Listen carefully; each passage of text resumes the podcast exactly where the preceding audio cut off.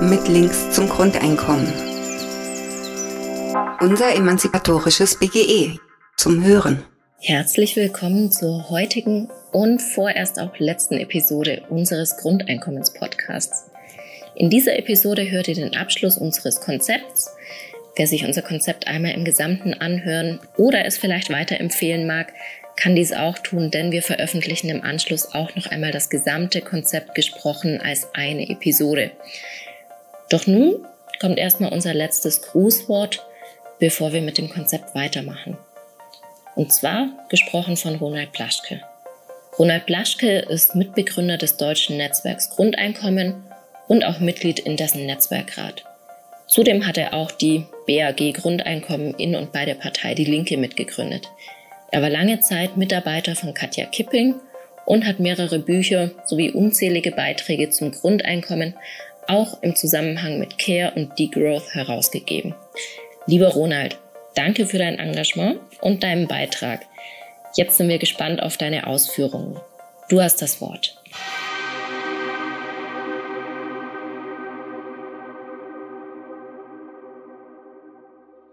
Oft werde ich bei Diskussionen oder in Seminaren gefragt, warum Spitzenfunktionäre des Kapitals Angst vor dem Grundeinkommen haben. Nun, das ist aus meiner Sicht leicht zu erklären. Bevor ich diese Erklärung bringe, aber vielleicht einmal aus einer Erklärung des Bundesverbands der deutschen Industrie und der Bundesvereinigung der deutschen Arbeitgeber einige Auszüge. Sie schreiben in der Wirtschaftswoche Ende März 2018, Arbeitgeber und Industrie treten dafür ein, dass möglichst alle Menschen ihre Talente in unsere soziale Marktwirtschaft einbringen können. Diesem Anspruch steht ein bedingungsloses Grundeinkommen diametral entgegen. Ein bedingungsloses Grundeinkommen reduziert Arbeitsanreize. Weniger Beschäftigung aber bedeutet Einkommensrückgänge, weniger Wachstum und am Ende weniger Wohlstand. Ingo Kramer vom Bund der deutschen Arbeitgeberverbände und Dieter Kempf vom Bundesverband der deutschen Industrie fügen dem noch einen Lobgesang auf die Lohn- und Erwerbsarbeit hinzu. Sie meinen, Befürworter des bedingungslosen Grundeinkommens verkennen, dass Arbeit viel mehr ist als nur Broterwerb. Sie schafft gesellschaftliche Anerkennung, eröffnet Aufstiegschancen und Teilhabe an unserer Gesellschaft. Erwerbsarbeit besitzt eine große Integrationskraft, weil am Arbeitsplatz Fremde zu Kollegen und Kollegen zu Freunden werden. Warum nun Spitzenfunktionäre Kapital so argumentieren und Angst vorm Grundeinkommen haben, ist leicht nachvollziehbar. Klar, es ist für sie gefährlich, wenn die Menschen ihre Arbeits- und Lebenszeit selbst bestimmen können. Klar ist es für sie gefährlich, wenn Menschen ihre Talente in solidarische und ökologisch nachhaltiger Ökonomie oder in der Sorgearbeit oder im politischen Engagement einbringen und dabei eben Anerkennung bekommen, Sinnvolles tun, Freundinnen finden und Gesellschaft demokratisch gestalten. Denn das, so meine Auffassung, hieße Schluss mit Ausbeutung und Herrschaft über Menschen und Produktion.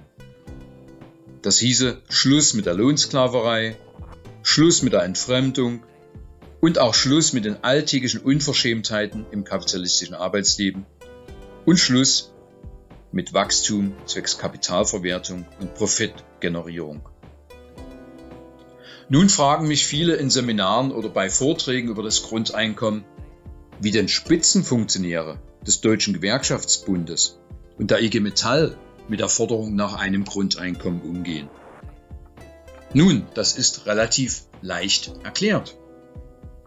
Ein Monat später, nachdem die Spitzenfunktionäre des Kapitals ihre Erklärung gegen das bedingungslose Grundeinkommen abgegeben haben, haben Spitzenfunktionäre des Deutschen Gewerkschaftsbunds und der IG Metall fast gleichlautend gegen das Grundeinkommen argumentiert und die Lohnarbeit lobpreist. Das ist aus meiner Sicht nicht verwunderlich.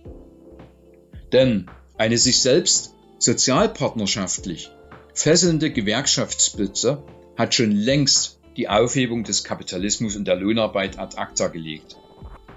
Sie kann nichts mehr anderes als die kapitalistischen Verhältnisse verwalten. Und verwalten heißt, Nicht überwinden, sondern beibehalten, nur etwas verbessern.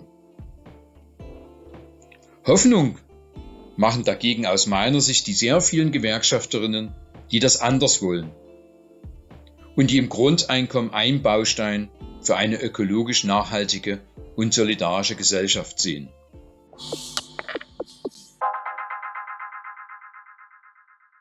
Elftens. Einführung des Grundeinkommens in Deutschland, Lebensphasen, Lebenslagenkonzept. Das Grundeinkommen kann in Deutschland schrittweise eingeführt werden. Mögliche Stufen wären eigenständige Grundsicherung für alle Kinder und Jugendliche, beziehungsweise ein Kinder- und Jugendgrundeinkommen in Höhe von 590 Euro. Elternunabhängige, nicht rückzahlbare Absicherung für alle Schülerinnen und Studierende, einschließlich Auszubildender in nicht vergütender Ausbildung. Ab 16 Jahren in Höhe von 1180 Euro monatlich in Klammern Ausbildungsgeld bzw. Studienhonorar plus ausreichende Beiträge für Gesundheitspflege und Rentenversicherung. Bedingungslose Grundabsicherung von mindestens 1180 Euro und von maximal 1800 Euro für Menschen, in Klammern plus ausreichende Beträge für Gesundheitspflege, Rentenversicherung, die eine berufliche Auszeit, Sabbatical nehmen. Bedingungslose Grundrente für alle im Rentenalter in Höhe von 1180 Euro plus ausreichende Beträge für Gesundheits- und Pflegeversicherung. Diese Forderungen entsprechen teilweise den Beschlüssen zum Wahlprogramm 2017 der Partei Die Linke und gehen teilweise darüber hinaus.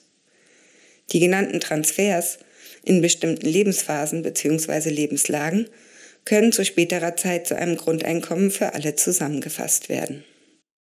Die Überarbeitung des Konzepts wurde auf der Mitgliederversammlung der BAG Grundeinkommen in und bei der Partei Die Linke in Leipzig am 15. Juni 2019 beschlossen mit Links zum Grundeinkommen. Unser emanzipatorisches BGE. Zum Hören.